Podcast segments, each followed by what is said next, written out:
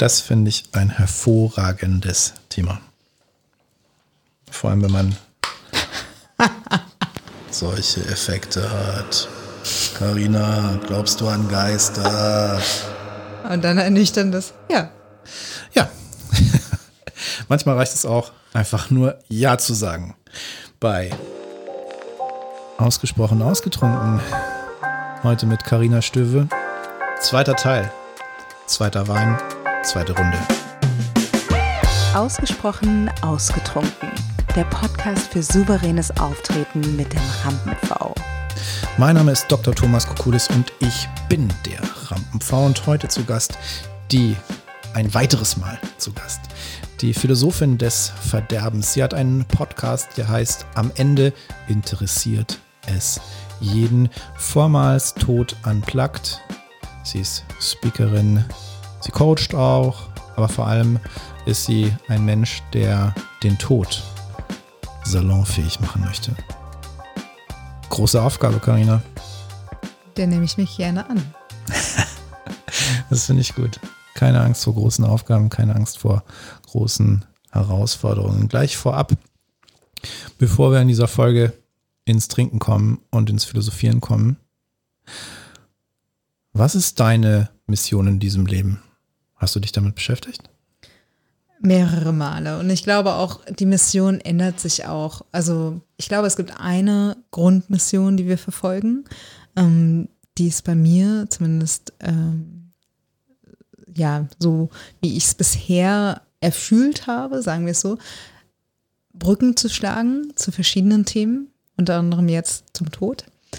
Ähm, und ich glaube aber auch dieses Grundthema Brücken zu schlagen, also halt Inhalte oder auch Themen ähm, verfügbar zu machen für Menschen, die sich vielleicht davor nicht be damit beschäftigt haben, äh, kann ja ganz, ganz viele Formen haben. Also jetzt ist es der Tod, früher war es das Reisen und auch das Laufen und ähm, vielfältige Themen. Keine Ahnung, was in fünf Jahren ist oder in 50 Jahren.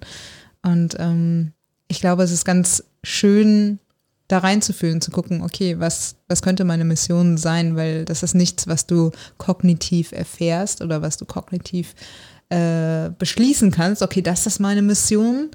Ähm, vielleicht bis zu einem gewissen Punkt, aber irgendwann fühlst du es halt einfach. Und das ist halt dann auch das, wo die richtige Energie dahinter ist. Ich glaube, die Auseinandersetzung mit der eigenen Lebensmission ist eine Mischung aus kognitiver und emotionale Auseinandersetzung. Weil ich glaube, in dem Moment, wo du rein emotional irgendeine Richtung folgst, da wird es schnell diffus und vielleicht auch sehr situativ geprägt. In dem Moment, wo du guckst, wie passt denn meine bisherige Biografie mit dem zusammen, was ich mir in meiner Zukunft vorstelle, da wird es substanziell. Und da bekommt diese Auseinandersetzung auch eine Tiefe, die eine Dauerhaftigkeit ermöglicht. Und gleichzeitig ist eine Dauerhaftigkeit natürlich auch ein Stück weit mit Konstanz, mit Konservativismus verbunden im Sinne von erhalten, was ja weder tot ist, noch die Entwicklung, die wir als Menschen als Möglichkeit haben. Wie geht denn das für dich einher mit deinem Lebensmodell?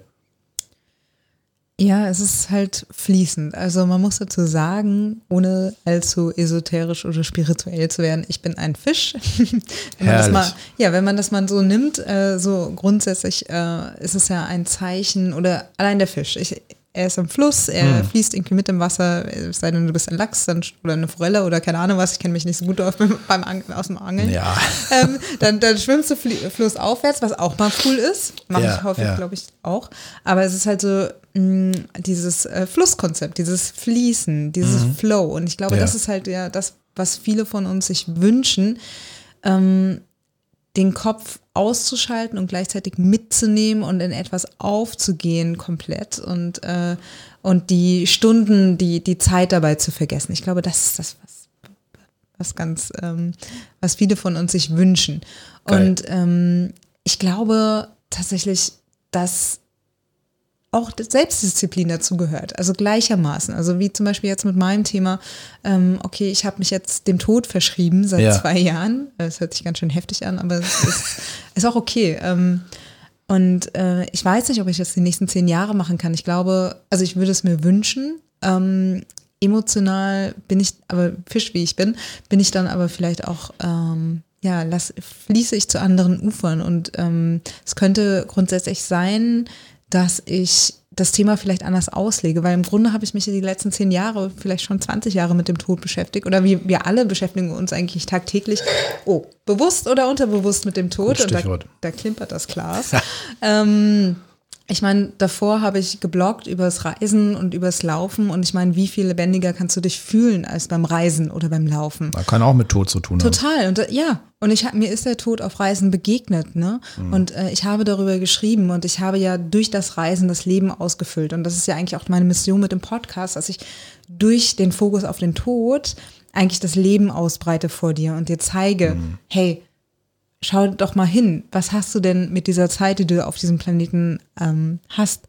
Ähm, also was, was fängst du damit an? Und ich glaube, ja. genau deswegen ist es halt das eine, das Kognitive, ja. Ähm, bewusst setze ich mich seit jetzt zwei Jahren mit dem Tod auseinander, emotional wahrscheinlich schon viel, viel länger, also seit dem Tod meines Vaters wahrscheinlich. Mhm. Um, und gleichermaßen keine Ahnung, wo es mich hinträgt. Und äh, da bleibe ich gerne im Fluss und ähm, fließe nicht mit jeder Strömung mit, sondern fließe auch gerne flussaufwärts mhm. und äh, schaue nach hinten, vorne und sonst was und lass mich inspirieren, ja, wo es mich hinträgt. Im Fluss. Das ist ein gutes Stichwort. Weinerlich. Denn wir trinken Weinchen, traditionell. Und das ist ein schöner Flow-Zustand, den es auslöst. Dankeschön für das klangvolle Anreichen des Glases. Ich liebe dieses Geräusch. Ein Geräusch, das mein Leben begleitet. Könnte schlimmer sein. Ja, ich glaube, der Fluss und der Flow ist ja das, wonach wir alle streben. Ja, das haben wir gemeinsam, die Auseinandersetzung mit im Fluss sein. Und ja, du mit dem Tod, ich mit Trunkenheit. Nein, natürlich mit stilvollem Wein trinken, ist doch klar. Hervorragend. Cheers, schön, Cheers. dass du da bist. Das ist immer so schön in diesem Podcast. In der ersten Folge, wo wir den ersten Wein trinken, der wird noch so ganz stilvoll verkostet und man oh, riecht erstmal und guckt natürlich auch die verschiedenen Kanäle der Sensorik des Weins und in der zweiten Folge wird auch getrunken. das ist einfach hier Vollgas. Da wird nicht mehr lange gefackelt, sondern einfach Kopf in den Nacken. Und so muss das sein. Herrlich, so gefällt mir das. Schmeckt dir der Wein? Ein großartiger Wein. Wie ich eben schon meinte, äh, wie in dem Video nachzuhören und nachzusehen ist. Äh, ein Wein, der mich an Tage in Argentinien erinnert, Tage an Tango tanzende Pärchen und, äh, und, und, und ja, einfach eine ganz besondere Stimmung im, in der Luft liegend. Ja, das ist auch eine ganz besondere Stimmung hier in der Luft liegend. Das ist so schön, das kannst du auch im Video sehen und zwar seit heute, wurde heute geliefert, direkt per Schiff aus China. Ich habe ein neues Schild hier hängen, ein Neon-Schild, The World is yours. Und das ist so ein schönes Motto. Ein Zitat aus einem meiner Lieblingsfilme, Scarface. Da kommt es auch vor und ich mag einfach diesen Gedanken, die Welt, die wir uns erschaffen. Und das ist gar nicht irgendwie überheblich gemeint und das hat weder mit Macht noch finanzieller Macht zu tun, sondern einfach mit der souveränen Selbstgestaltung des Lebens. Und Deswegen finde ich so schön, dass wir auch über dieses Thema ja indirekt sprechen und dass wir unsere beiden Themen, das souveräne Auftreten, die wirkungsvolle Rhetorik und die Auseinandersetzung mit dem Tod auf dieser Ebene zusammenbringen können und sagen, ja Mensch, worum geht es denn eigentlich im Leben? Es geht darum, dass man sich wohlfühlt und dass man das tut, was wichtig ist. Denn die Zeit, ne, ich habe hier ja auch immer so einen Blick auf die Uhr, tick, tick, tick, die läuft. Für uns alle. Die ist für uns alle endlich. Und wir wissen nicht, wie lange wir haben. Das ist ja das Spannende und auch irgendwo perfide an der Thematik, an der Auseinandersetzung mit dem Tod. Und wir sitzen hier und die Zeit ist einfach wertvoll. Ich genieße das. Ja, es ist interessant. In einem meiner Interviews hatte Felix, Felix Leonhardt von Lücker, einem Social Business, die ganz, ganz leckere Sachen machen, die auch noch gut irgendwie so äh, körperlich, äh, ernährungsmäßig sind. Mhm. Er hat erzählt, dass er auf seinem Rechner eine Todesuhr hat. Also eine Uhr, die quasi seine Zeit hinunterrechnet äh, oder hinunterzählt, bis er stirbt. Also ähm, mal ein Maßstab von, okay, man wird irgendwie als Mann irgendwie hier in der westlichen Welt so und so viel 80 Jahre alt, ja. ne? Und dann hat er das, glaube ich, in Minuten oder so ähm, die Anzeige, die ihm das runterrechnet. Und das fand ich sehr, äh, ja, pragmatisch, yeah. und, äh, provokant und ja. äh, gleichermaßen effizient. Und ähm, ich glaube, das ist das, was wir uns immer wieder bewusst machen müssen. Und ich finde diesen Spruch, The World is Yours, so treffend in dem Bezug, weil auch dieser Spruch einem immer wieder bewusst machen kann, dass wir uns jederzeit entscheiden können, was, wie denn unsere Welt aussieht. Sehen wir, sind wir hochdepressiv oder sind wir, also ohne jetzt ähm, mentale Gesundheit in irgendeiner Form ähm, bagatellisieren zu wollen, aber sind wir tief im Tal der Tränen versunken oder können wir auf die Sonnenseite wechseln. Es ist nicht immer möglich. Ich kenne alle Seiten, beide Seiten, alle Seiten, jede Facette davon. Und gleichermaßen müssen wir uns einfach unser, unserer Entscheidungsfreiheit, die wir haben in diesem Leben, bewusst machen, dass wir mächtiger sind, als wir mancher vielleicht denken. Wir sind verdammt mächtig und ich finde diese Todesuhr sehr spannend und es gibt Anteile in mir, die gleichzeitig auch sich dagegen sträuben, weil es so eine ja, Konkretisierung des Todes ist, obgleich das ja auch hypothetisch ist. Es kann ja sein, dass ich viel länger lebe und es kann sein, dass ich kürzer lebe. Ich weiß es nicht. Und trotz allem ist es eine Bewusstmachung dessen, was unvermeidlich ist. Denn wir können vieles im Leben vermeiden, zum Beispiel Sport oder so, aber nein, ich mache ganz gerne Sport. Nur es ist etwas, dass wir entscheiden können. Und eine Sache können wir eben nicht entscheiden. Wir können nicht entscheiden, sterbe ich oder sterbe ich nicht. Ich sterbe irgendwann. Und das Bewusstsein der Sterblichkeit, für mich zumindest war es so, war im Hinblick auf mein Leben, meine Selbsterkenntnis, meine Selbstverwirklichung sehr, sehr hilfreich und sehr vitalisierend. Also der Tod als Vitalisierung. Viel besser als Weizengrassaft und Green Smoothies. Schmeckt mir alles nicht, trink lieber Wein. Aber die Bewusstmachung des Todes, des eigenen Todes, das ist etwas, das ist viel wirkungsvoller als dieses ganze, ja, nichts gegen Healthy Food und so. Aber für mich einfach viel, viel wirkungsvoller, denn aufgrund dessen treffe ich Entscheidungen ganz anders. Es geht ja auch um Entscheidungen. Wir treffen jeden Tag 10.000 bis 20.000 Entscheidungen, die meisten unbewusst. Und manche sind eben sehr fundamental und die treffen wir natürlich bewusst. Und das sollten wir so gut wie möglich im Hinblick auch auf die eigene Vergänglichkeit tun. Absolut. Ich habe ähm, tatsächlich jetzt vor einigen Wochen ähm, das Malen für mich entdeckt. Also das Malen mit Acrylfarben. Geil. Und da ist zum allerersten Mal seit langem wieder äh, für mich dieser Zustand, dieses Gefühl von Flow ähm, in mein Leben gekommen. Und ich glaube, das ist was ganz, ganz, ganz Wertvolles. Das sehe ich als eine Riesenbereicherung für mein Leben. So, selbst wenn ich irgendwie wüsste, okay, ich sterbe in äh, keine Ahnung, eine Woche oder sonst was, so, ähm, dann, dann wüsste ich, okay, das, was mir gerade Freude bereitet, krasse Freude, ist malen.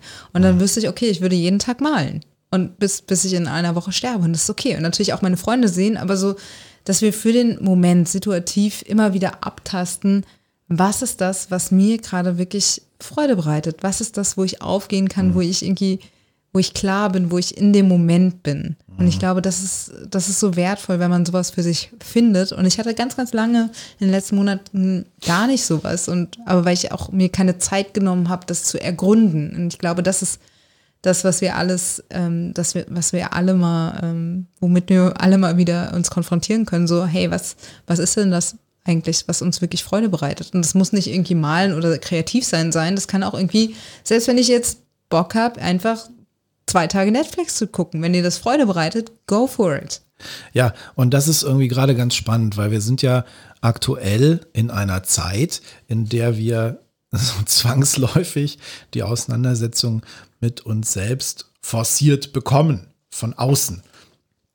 Zumindest, wenn wir uns darauf einlassen wollen. Auch das ist eine Entscheidung. Aber wir haben ja gerade eine Zeit, aktuell Corona, es wird jetzt schon, schon ein bisschen gelockert alles, aber so die letzten Wochen und Monate waren ja davon bestimmt, dass wir eben im Sinne von Social Distancing und Flatten the Curve und allen anderen Begriffen, allen anderen Corona-Buzzwords uns damit konfrontiert waren, sahen, uns mit uns selbst zu beschäftigen. Und das können wir entweder tun, indem wir uns natürlich irgendwie ja, den ganzen Tag Netflix reinhauen oder halt, indem wir mal was ausprobieren. Und viele Menschen haben, ja, Online-Kurse gemacht, haben neue Sachen ausprobiert, Instrumente gelernt, haben, ja, angefangen zu malen, so wie du. Manche haben auch einfach viel mehr getrunken. Also der Weinhändler meines Vertrauens hat gesagt, sein Absatz ist um 30 Prozent gestiegen. Also, ne, nicht allen geht schlecht in der Wirtschaft. Jetzt investieren in Weinbusiness. Nein, auch da ist natürlich eine sehr, sehr schwankende Geschichte. Aber trotzdem, es ist eine Riesenchance und die war jetzt von außen im Grunde vereinfacht, weil die Situation das hergegeben hat. Das, was aber viele Menschen nicht sehen in ihrem Alltagstrott, ist, dass wir jeden Tag die Möglichkeit haben, das zu entscheiden. Jeden Tag haben wir die Möglichkeit zu sagen, ich lerne ein neues Instrument, ich fange jetzt an zu malen, ich mache jetzt irgendeine krasse Sportart. Weil jeden Tag haben wir die Freiheit, das zu tun. Und ich glaube, ein ganz wichtiger Punkt dabei ist, also wir sind jetzt beide selbstständig. Wir können sehr selbstbestimmt unser Leben ähm, ja, äh, ein, einplanen und alles. Ja. Und es gibt aber auch Menschen, die halt einfach, es gibt noch Menschen, es gibt diese Menschen noch, die festangestellt sind, die vielleicht sogar gerade zuhören, die eine Familie ja. haben mit, ja, äh, mit mehreren Kindern, wo jetzt äh, gerade auch in diesen Zeiten vielleicht Homeoffice und dann Kinder irgendwie am Start, weil keine Kita und sonst was, mhm. keine Schule. Ähm, und das eine harte Herausforderung ist. Und ähm, das Ding ist, was wir, glaube ich, ganz häufig vergessen, ähm, ist, dass es, es nicht auf, darauf ankommt, dass wir jetzt eine Stunde uns hinsetzen und Gitarre spielen lernen oder eine Stunde hinsetzen und malen, mhm. sondern jede Minute zählt. Und seien es ja. fünf Minuten, fünf Minuten Meditation, zwei Minuten Meditation, ja. zwei Minuten irgendwas malen oder vielleicht sich mit seinen Kindern hinmalen und irgendwie hinsetzen und irgendwie äh, Wasserfarben malen. Also wirklich jede Minute zählt und da einfach sich komplett vom Produktivität, Effizienz, sonst was, Leistungsgesellschaftsgedanken zu verabschieden und zu sagen so, okay, und sei es eine Minute, die ich mir Zeit nehmen kann, um irgendwas zu machen, was mein Herz singen lässt. Ja. Das ist es, worauf es ankommt und das ist das, worauf wir zurückblicken können. Allein in Freundschaften, wenn wir uns mal überlegen, ähm, manche Freundschaften, wir sind 20 Jahre befreundet und äh, ja, es ist eine okay Freundschaft, stabile Freundschaft und sonst was und man und es ist okay, ohne es abzuwerten. Ja, und gleichzeitig ja. kennen wir manche Menschen vielleicht zwei Wochen oder ein Jahr und die Freundschaft ist so tiefgreifend, dass sie unser mhm. komplettes Leben verändert haben. Also wir können den, wir müssen den zeitlichen Faktor von Dingen, die uns beeinflussen, komplett rausnehmen einfach und sagen, okay, wir entscheiden uns damit dafür, fünf Minuten mit dieser Person zu sprechen, fünf Minuten zu malen, fünf Minuten Gitarre zu spielen, fünf Minuten Netflix zu schauen oder sonst was. Ja, ja, ja. ja, ja. Und das ist genau, kann genauso wertvoll sein, wie 20 Jahre irgendwas zu machen. Genau, es geht nicht um Quantität, es geht um Qualität. Denn Quantität ist ja im, im Grunde auch eine Illusion, weil Quantität endet. Du kannst nicht sagen, ja, Hauptsache mehr, mehr, mehr. Ja, mehr, mehr, mehr ist begrenzt. Und wenn du weißt, dass mehr, mehr, mehr begrenzt ist, wenn du weißt, du hast, oh, ich wehre mich so ein bisschen gegen diese Coaching-Kalendersprüche, aber wenn du sagst, ich habe nur noch einen Tag zu leben, so, dann geht es nicht um mehr, mehr, mehr und Quantität, sondern geht es nur um Qualität. Und in dem Moment, wo dir deine eigene Sterblichkeit bewusst wird, dann solltest du nicht auf diese Uhr gucken und sagen, ach, ich habe ja jetzt noch 25.013 Stunden, sondern dann solltest du sagen, verdammt, die Uhr tickt. Verdammt nochmal, wie großartig ist denn das Bewusstsein der Sterblichkeit, weil es mir zeigt, dass ich jetzt lebe, dass ich jetzt am Leben bin und dass ich jetzt was machen kann. Es setzt also alles in Perspektive. Ja. Also, ja. Ähm, ja, ich glaube, dass die Auseinandersetzung mit dem Tod uns ganz, ganz viel über unser Leben und unsere Entscheidungen, die wir treffen, ähm, erklärt oder, oder mhm. ebnet, einen Weg ebnet zu Entscheidungen, die wir treffen und treffen müssen. Weil, ja. ja. Und manchmal sind diese Entscheidungen ganz pragmatisch. Nachgeschenkt. Wenn nämlich das Glas leer ist. So, du hast ja noch. Oder willst du noch? Also eigentlich macht man das ja nicht, ich, Wein nachschenken. Ich, ich, ich arbeite ja, noch dran. Karina arbeitet noch dran. So, ich habe hier. Aber Karina redet ja auch mehr, sollte sie zumindest. Deswegen habe ich hier den höheren Trinkfluss. Wir trinken übrigens Montereal aus dem Rioja. Ein sehr schöner Tempranillo. Du hast dir ja Tempranillo gewünscht, du hast Tempranillo bekommen. Und ja, ein herrlicher Wein. Brombeerig, kirschig, ledrig, ein bisschen, ein bisschen Tabaknoten. Also so, so ein schon kantiger Wein und für dich Assoziationen aus einem Urlaub, wie du gesagt hast in Argentinien. Urlaub ist immer so ein interessanter. Ja, Urlaub Begriff. klingt so, ich weiß, ich, einer Reise. Eine Reise ist Eine irgendwie Reise. philosophischer. Also Reise. Urlaub klingt so irgendwie nach fünf Sterne und all-inclusive. Spannende Anekdote dazu. Ich war äh, bei Sat 1 in einem äh, Format zu sehen und da wurde ich statt Reisebloggerin, was eigentlich so ein Begriff war, der gang und gäbe ist, als Urlaubsbloggerin vorgestellt. Und ich dachte mir so, also erstmal war mir dieser Begriff überhaupt nicht bekannt und dann habe ich darüber nachgedacht und dachte so, oh krass, eine krasse Degradierung irgendwie. ähm, von etwas, was so viel mehr Tiefe hat als ein ja. Urlaub. Ne? Und, Urlaubsblogger. Ähm, genau, also tatsächlich irgendwie in Argentinien ähm, hat meine eineinhalbjährige Reise durch Süd- und Nordamerika begonnen mit einem alten T3 VW Westfalia, VW T3 Westfalia, so rum, ähm, Camper. Und es war, ja, es war ein, ein lauer, äh, Sommerabend, würde man fast sagen. Mhm. Ich meine, Südhalbkugel ja. war im Januar. da ist eben Sommer. Ähm, und, äh, und, und, und ich saß an einem Platz und äh, es haben sehr, sehr plakativ, sehr klassisch die Tango-Tänzer angefangen, ihre, ihre Pirouetten zu drehen. Das, also besser hätte man sich nicht, sich nicht vorstellen können. Und äh, genau daran hat mich dieser Wein erinnert, als ich ihn jetzt zum ersten Mal verkostet habe. Und ähm, also es hat mich direkt rein, einmal reingezoomt in diese Situation, in diese Schritte, die auf dem, auf dem Asphalt geklackert haben und äh, der, der Duft, der in der Luft lag. Ein herrliches Bild. Und ich habe gerade ein anderes Bild vor Augen. Und zwar, das hast du mir mal ich kann mir vorstellen, dass es unter Einfluss von Wein war, erzählt. Du hast eine, eine Reise gemacht. Du warst beim Burning Man. Und das war ja für dich auch so eine ganz interessante Erfahrung im Hinblick auf deine Persönlichkeit. Absolut. Also das Burning Man, um es einmal ähm, den Versuch zu äh, fassen, es zu beschreiben. Ähm, Festival sagt man manchmal, aber es ist mehr als das. Es ist eigentlich eine, der Versuch einer Utopie, einer Gesellschaft. Es ist ein wenn man es dann doch in den, in den Mund nimmt, in eine Art Festival, Kunstfestival, Musikfestival in den USA, in Nevada, in der Wüste, unter den äh, härtesten Bedingungen, die man sich vorstellen kann, Wüstenklima, Wüsten, äh, ja, Natur, Gewalt um, umringt davon. Und ähm, dieses Festival findet jedes Jahr, bis auf dieses Jahr zu Corona-Zeiten, äh, zehn Tage statt.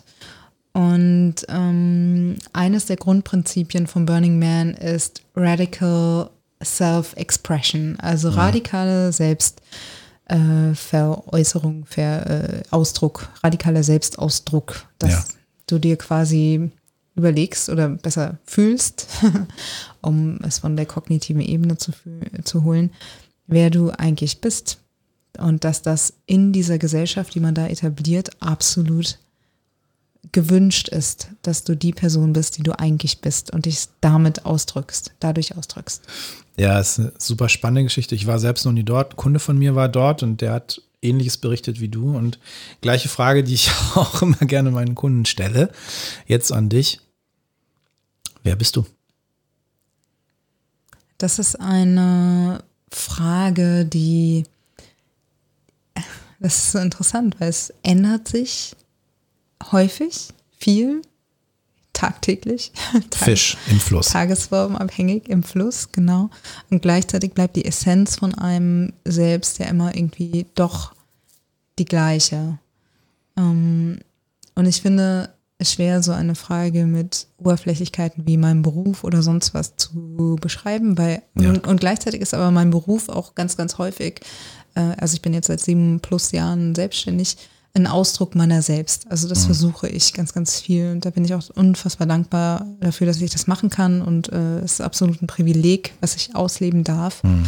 Ähm, ich bin ein Mensch, der tatsächlich sehr verkopft ist, obwohl ich Fisch bin.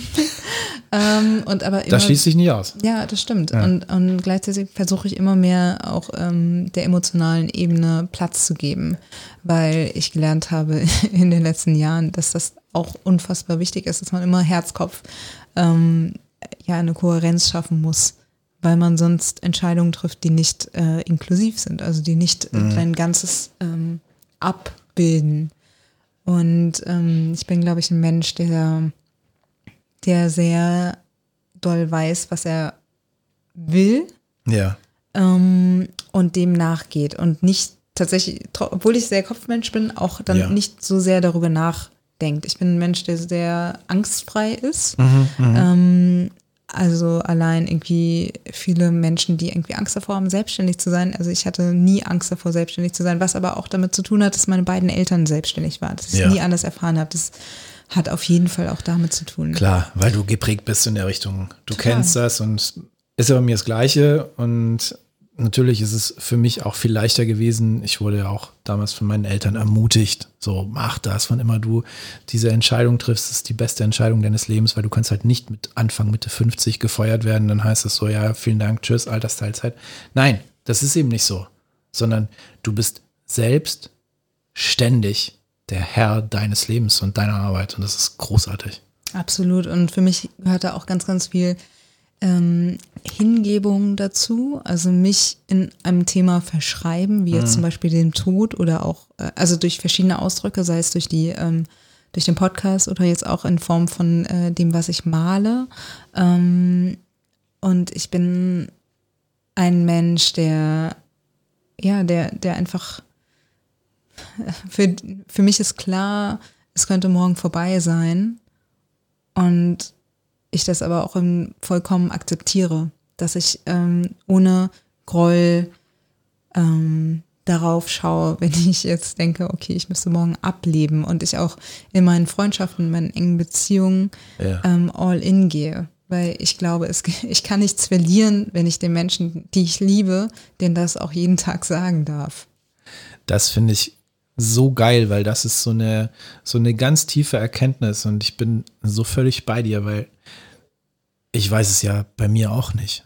Aber ich weiß eines, wenn ich morgen, diese Formulierung finde ich irgendwie schön, sogar die Weiterentwicklung davon, die mein Vater immer so gerne gebraucht, falls ich morgen von meinem Ableben Gebrauch machen würde. also distanzierter geht es ja nicht. So, dann kann ich sagen, ich habe bis zum jetzigen Zeitpunkt in meinem Leben echt alles gegeben und ich habe alles erreicht, was ich bis zum jetzigen Zeitpunkt möglich erreichen wollte und kann unfassbar stolz darauf sein und kann etwas hinterlassen. Und klar, könnte ich immer mehr machen und ich freue mich drauf, weiterzuleben, sofern es mir eben vergönnt ist. Und gleichzeitig weiß ich, ich glaube, das ist ein, Punkt, der nicht nur für ein zufriedenes Leben steht, sondern eben auch ermöglicht, dass man auf eine Art und Weise souverän auftritt, weil auch darum geht es ja hier in diesem Podcast, dass man auf eine Art und Weise auftritt, die sagt, hey, ich bin mit mir selbst im Reinen. Ich bin zufrieden mit dem, was ich habe. Vielleicht nicht, nicht jetzt irgendwie die Erwartung einer Gesellschaft erfülle oder die Erwartung einer bestimmten Zielgruppe.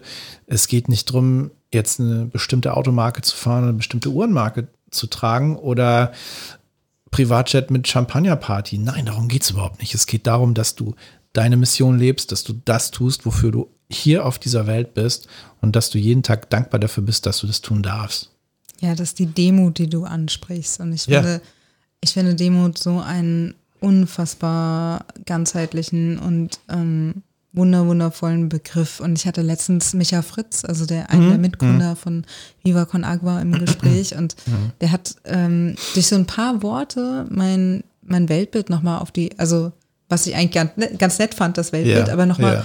auf die, ähm, ja, auf den Kopf gestellt. Und er hat nämlich gesagt, dass es für ihn, ähm, also, dass er sich nicht, sich nichts Schöneres quasi vorstellen kann, als für Viva Con Aqua zu, äh, zu arbeiten. Und er meinte auch so, ja, eigentlich muss man mich gar nicht kennen. Also ich bin ja, nur, ich bin nur ein Kanal, durch den das zu, äh, in die Welt gebracht wird. Ähm, dass er quasi alles, was er sich wünscht, durch die komplette Hingabe an, auf, dieses Social Business äh, verwirklichen kann. Ja. Also zum Beispiel Reisen und Leuten helfen, Leute unterstützen etc., ähm, dass er das alles machen kann und, äh, und, und viele Leute äh, irgendwie arbeiten in 9-to-5-Jobs irgendwie, äh, nein, mehr als 9-to-5, arbeiten 60 Stunden die Woche, sagen Ja, wir es so ja. irgendwie, ähm, um sich dann irgendwie den Urlaub zusammenzusparen, um dann irgendwann mal irgendwie eine längere Reise zu machen oder so. Und, äh, und ich denke mir so, ey, fuck it, warum, warum bist du, warum, warum suchst du nicht den Job, wo du das, was du eigentlich machen möchtest, ähm, und, und, und verwirklichst das, weil es ist dir zur Verfügung. Du darfst das machen. Es ist möglich. Und all diese Jobs sind verfügbar. Wir, sind, wir leben nicht mehr irgendwie 50 Jahre früher, wo das vielleicht alles nicht möglich war.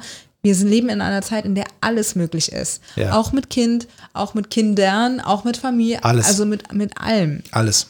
Und das ist, äh, das ist so das Ding, was wir uns einfach bewusst machen müssen zu jedem Ja. Zeitpunkt. Ich feiere dich so hart für diese Aussage, weil genau das ist es, wonach ich lebe. Und ich sage auch, hey, du kannst alles machen in dieser Welt. Das ist deine Freiheit, das ist deine Entscheidung und du kannst dich so zeigen, wie du möchtest. Du kannst so leben, wie du möchtest. Du kannst so arbeiten, wie du möchtest. Das heißt nicht, dass du dir nicht auch den Arsch aufreißt dafür. Ich arbeite auch jede Woche 70 Stunden. Nicht, weil ich es muss, sondern weil ich es kann, weil ich es darf und weil ich es will, weil ich Spaß dran habe, weil ich eine Mission verfolge, weil ich dafür brenne. Und wenn du das tust, dann zählst du auch nicht die Stunden. Ich führe ja kein Stundenbuch. Ich kann nur ungefähr sagen, was der Wert ist. Aber ich liebe es, was ich tue. Und das ist alles Teil des Prozesses und Teil der Mission, die ich erfülle. Und jeder da draußen, wenn du jetzt sagst, nein, ich kann das nicht, doch, du kannst das. Hör dir diesen Podcast an, hör dir Karinas Podcast an. Und dann weißt du, dass du es kannst. Denn es gibt Menschen, die das können. Und wenn die das können, kannst du das auch. Die sind nicht besser als du. Deswegen mach was draus. Und das ist jetzt, was ich jetzt sage, ist jetzt auch kein esoterischer Bullshit, sondern es ist einfach das Gesetz der Natur, dass Dinge, die uns leicht fallen, Dinge, wo es fließt, diesen Flow, von über den wir immer und immer wieder jetzt gerade gesprochen haben, Ja. wenn du diese Dinge machst, dann ziehst du alles an, was du dir wünschst. Und das muss nicht in, äh, nach kapitalistischen Vorstellungen irgendeiner Manifestation sein, im Sinne von Autohaus, äh, Pool, sonst was, sondern alles, was du dir wirklich im Leben wünschst, kommt dann, wenn du den Weg gehst, der dein Herz singen lässt. Ja, genau. Ich meine, wenn, wenn für dich das wichtig ist, dass du ein dickes Auto hast oder ein Haus mit Pool, hey, cool, dann wirst du es bekommen, wenn du deine Mission erfüllst, wenn du das tust, was dein Herz dir sagt und wenn du das tust, wofür du, esoterisch hin oder her, wofür du hier bist mit deinem seelischen Auftrag, dann wird das von allein kommen, wenn dir das wichtig ist. Und wenn nicht, dann, ey, kommt es vielleicht oder kommt nicht, aber es ist auch völlig egal. Also mir zum Beispiel ist das überhaupt nicht wichtig. Ich will einfach hier meinen Kram machen und Spaß dabei haben. Und Wein trinken. Und deswegen kommen wir jetzt zu folgendem. Weinsünden. Karina, Karina, was sind deine Weinsünden? Gibt es irgendwelche Dinge, die du mal unter Alkoholeinfluss getan hast, die du jetzt bereust? Eine gute Frage, auf die ich nicht vorbereitet bin. Äh, tatsächlich ist es so, nachdem du Wein, äh, Wein schenkst, nachschenkst, Wein nachschenkst, ähm, dass ich tatsächlich gar nicht so viel trinke. Deswegen kann ich das ungefähr. Achso. okay, danke fürs Gespräch. okay, der Podcast ist hiermit Ja, vielen Dank, das beendet. Ja, aber allein, dass ich mir, dass ich mir meine wenigen Male, die ich trinke, dafür aufspare, mit dir zu trinken. Ist doch schön. Schön. Es ehrt mich umso mehr, dass du sagst, dass du wenig trinkst und jetzt innerhalb von zwei Wochen dir zweimal mit mir ordentlich einen reinlötest, freue ich mich total. Ja. Danke. Sünden. Hm. Sünden, Sünden, Sünden. Sünde ist ja auch schon wertend, deswegen ist es so ein spannender Begriff. Ist total, ja. Also ich könnte dir jetzt wahrscheinlich viele Sünden aufzählen, viele, äh, die ich nicht dir. unter Alkoholeinfluss so. getan habe. Ja. Deswegen, ich brauche gar keinen Alkohol für Sünden. Oh, läuft richtig bei dir, ne? Die sind aber weder jugendfrei noch, äh, noch der Welt, äh, während ich mir das Weltschild hier im Hintergrund anschaue, ähm, äh, vertretbar hier aufzusagen. So sieht es nämlich aus. okay, das, das soll jetzt als Antwort einfach genügen, denn manchmal ist das Unausgesprochene oder das Unausgelebte das, was uns am meisten und spannendsten in Erinnerung bleibt und auch schön ist. Ausgelebt habe ich es auf jeden Fall, aber muss hier nicht angesprochen werden. Eine Lady genießt und schweigt, könnte man sagen. Absolut. Fantastisch. Das ist ein schöner Abschluss für diese Folge ausgesprochen, ausgetrunken. Mit Karina Stöwe. Wenn du die Zusammenfassung dieser Woche nochmal hören willst, dann schalt übermorgen wieder ein. Da kommt der Rückblick. Und wenn du wissen willst, wer als nächstes dabei ist, kann ich dir jetzt schon verraten. Guter Freund von mir, Autor, Werbetexter, Wortakrobat, Problemlöser, Boris Ziefle heißt er. Nächste Woche zu Gast und wir sprechen über den Umgang mit Worten und wie man mit Worten souverän auftreten kann. Und wir sprechen über Wein und wir sprechen über Game of Thrones. Das wird gut. Eine Ergänzungsfolge auf Video siehst du auf YouTube. Mehr Infos über Carina und ihr Wirken findest du auf carinastöve mit oe.de. Und in ihrem Podcast Am Ende interessiert es jeden. Wenn dir dieser Podcast gefallen hat, dann teile diese Folge, like diese Folge auf meinen Social Media Kanälen meinen Podcast und vor allem sag deiner Mutter Bescheid.